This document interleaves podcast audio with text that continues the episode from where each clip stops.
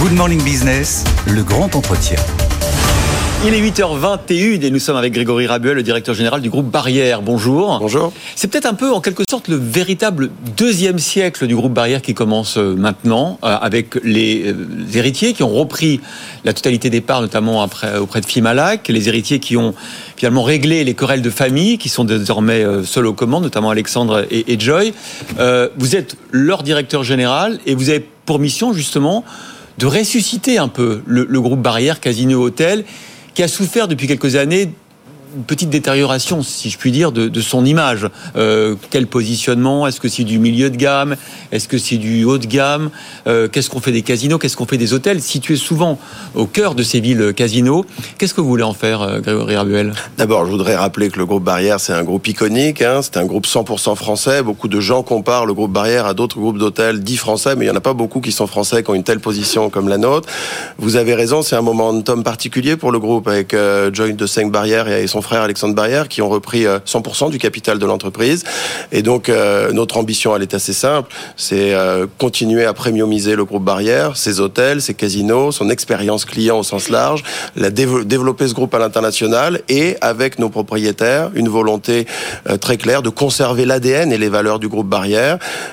et ça, c'est à la fois maintenir quelque chose d'assez iconique, de le rendre plus moderne, si l'on peut dire, et en même temps de le développer à l'international. Donc à la fois avec nos propriétaires et avec euh, toute l'équipe qui m'entoure, on a cette ambition-là. Alors ça, c'est la feuille de route euh, sur le papier auquel je suis sûr que euh, tout le monde a envie de signer. Comment on fait pendant ce temps-là pour quand même, vous avez des gros travaux à faire parce qu'il y a de la rénovation à faire dans beaucoup d'hôtels, et notamment pour vous extraire de cette histoire familiale qui est liée profondément à ce groupe qui a le nom Barrière, qui sort d'une guerre entre parents et enfants. Vous l'avez dit, les enfants ont repris 100% du capital. Comment on fait pour s'extraire de cette histoire familiale?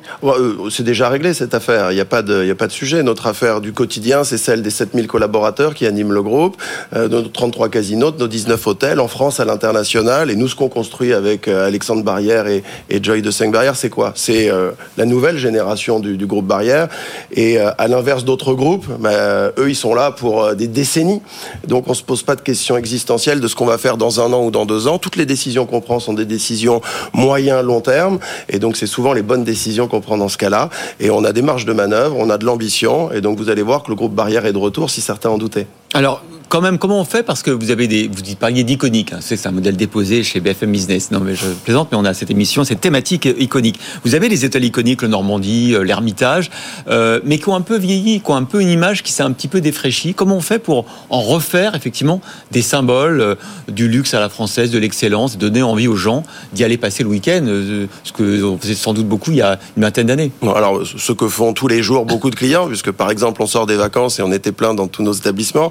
Donc oui, on a des hôtels iconiques. Vous pouvez parler du Majestic à Cannes, vous pouvez parler du Normandie à, Deauville, par exemple. Et évidemment, c'est un business, l'hôtellerie, où euh, il faut faire des travaux, il faut investir, il faut se réinventer. il y a beaucoup de nouveaux acteurs hein, qui ont redéfini les codes hein, du luxe. Hein, Bien sûr, mais c'est souvent des petits acteurs avec un, deux, trois hôtels. C'est souvent des milliardaires français qui investissent dans de l'hôtellerie. Tant mieux pour la concurrence. Mais il y a quelques gros groupes français comme Accor, quand même. Bien sûr, mais Galerie. Euh. Hum. Euh, d'ailleurs, Accor n'est pas complètement un groupe français. Vous savez que les actionnaires d'Accor sont pas tous français, mais il n'y a pas beaucoup de groupes français, vous savez, de, taille significative dans l'hôtellerie, comme c'est le cas pour Barrière. Donc, pour répondre à votre question, on va à la fois euh, moderniser nos hôtels, donc rénover, investir tout à fait naturellement. Alors est-ce qu'on va tout rénover en même temps? Sans doute que non, on le fait au fil de l'eau. Et on a des maisons, comme on a l'habitude de dire pour reprendre le terme iconique, et dans lequel on va euh, transformer l'expérience, changer les restaurants, changer les spas, faire venir des marques, euh, créer des ambiances familiales différentes. Parce que que veulent nos clients? Ils veulent continuer à venir dans ces destinations Parfois, ils connaissent depuis très longtemps. Ils sont très attachés à nos collaborateurs, qui sont souvent les mêmes depuis très longtemps. Mais ils veulent évidemment que euh, l'institution, si je puis dire, barrière, évolue avec son temps et donc que l'expérience soit au rendez-vous. C'est ce qu'on va faire. Je suis désolée, je fais le client test, mais euh, vous parlez euh, de famille, vous parlez d'hôtels iconiques. En même temps, il y a les casinos. C'est un peu brouillé quand même l'image de ce qu'est aujourd'hui le groupe Barrière. Est-ce que vous avez un modèle? Je vous parlais des M Gallery. Vous me dites ça n'a rien à voir, c'est accord. Mais c'est quoi votre modèle de développement? C'est exactement sur quelle gamme Alors très clair, nous avons un groupe de casinos, nous sommes un groupe leader en France des casinos, même en Europe, avec 33 casinos, on est très fiers de cela. Euh, la famille Barrière a inventé le concept des resorts, que ce soit à La Baule ou euh, à Deauville, où on mêlait du sport, de l'entertainment, euh, de l'hôtellerie, des casinos. Ça c'est un modèle qu'on a créé, qu'on pourrait même dire qu'on a déposé d'une certaine manière. Donc on va continuer à faire vivre cela. J'ajoute qu'on est un des premiers opérateurs de spectacles vivants, avec 3500 spectacles par an. Personne ne sait que Barrière est un acteur de la culture comme, euh, comme celui-là. Et en parallèle, on va développer le groupe à l'international, comme on a déjà commencé à le faire. Quelle marque d'ailleurs? Alors on est en train de qualifier les marques euh, parce que vous avez raison. Parfois ça peut paraître un petit peu confus et je reprends votre point. Phuket, c'est une nouvelle marque qui. Par exemple, le Phuket, c'est une marque que l'on connaît, qui est iconique à l'international. Nous avons ouvert le Phuket à New York il y a un an, qui est probablement un des trois plus beaux hôtels de New York. Et donc on va se développer, pour répondre à votre question, dans le luxe, dans l'ultra luxe, dans la personnalisation, avec une marque claire, avec un branding clair pour être euh, vraiment euh, précis vis-à-vis de nos clients. Et donc on a des projets de développement dans le monde entier.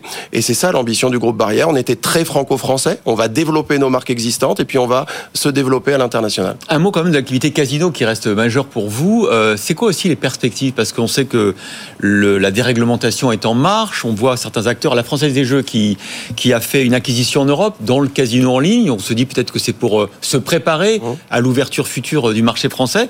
Euh, ça vous fait pas peur tout ça? Alors écoutez, non, ça nous fait pas peur, mais on est très vigilants. Vous savez, nous on est un des premiers, on est numéro un en France des casinos, donc c'est un business très important pour nous. Bien sûr qu'on se prépare à toutes les ouvertures qu'il pourrait y avoir euh, et d'évolution de la législation. La pression de l'Europe notamment Oui, ben vous savez, euh, rien que nous, on dépense 500 millions d'euros de, de, de, taxes, hein, le groupe Barrière en France, plus que tous les GAFA réunis. Et donc demain, on va digitaliser cette activité. On pense qu'on est plus que légitime pour la digitaliser.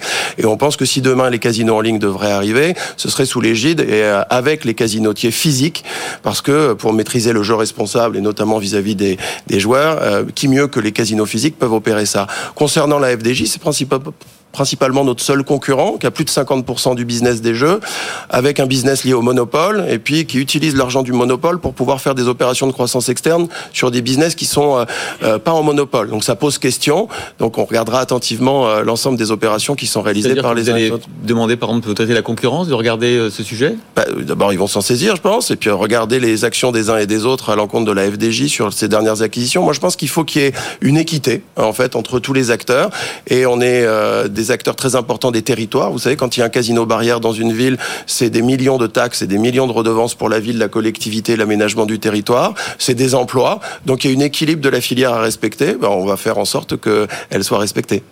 Il y a le Digital Market Act qui entre en vigueur euh, cette semaine. On a entendu euh, le patron d'accord râler parce qu'il serait moins bien remonté dans les, les moteurs de recherche parce que Google va afficher tout le monde et donc lui, les hôtels indépendants iront en dessous. Est-ce que vous aussi, ça vous inquiète C'est un peu insensé ce qui se passe sur ce sujet-là. J'ai entendu Sébastien Bazin et d'autres acteurs s'exprimer. Il dit que c'est débile. Mm. Bah, euh, ok, euh, chacun ses termes, mais euh, en tout cas, c'est un peu particulier. On, avait poussé quelque chose, manifestement, le secteur de l'hôtellerie, pour pouvoir être en tête de liste demain. Et aujourd'hui, ils vont mettre des outillés comme Booking ou Expedia ou autre. Qui vous prennent 30% de marge bah, Qui prennent beaucoup. donc, ça paraît un peu, un peu contre-intuitif. Donc, oui, il faut combattre cela. Et je pense qu'on est qu'au début de, de, de, ce combat parce qu'il y a une espèce de malentendu qui pourrait être très très difficile pour un certain nombre d'hôtels. Alors nous, le groupe Barrière, on a une clientèle historique très connue, donc on est moins dépendant de ces plateformes-là, mais malgré tout, il faut combattre cela, je pense. Eh bien, merci beaucoup, Grégory Rabuel, directeur général du groupe Barrière, d'avoir été avec nous.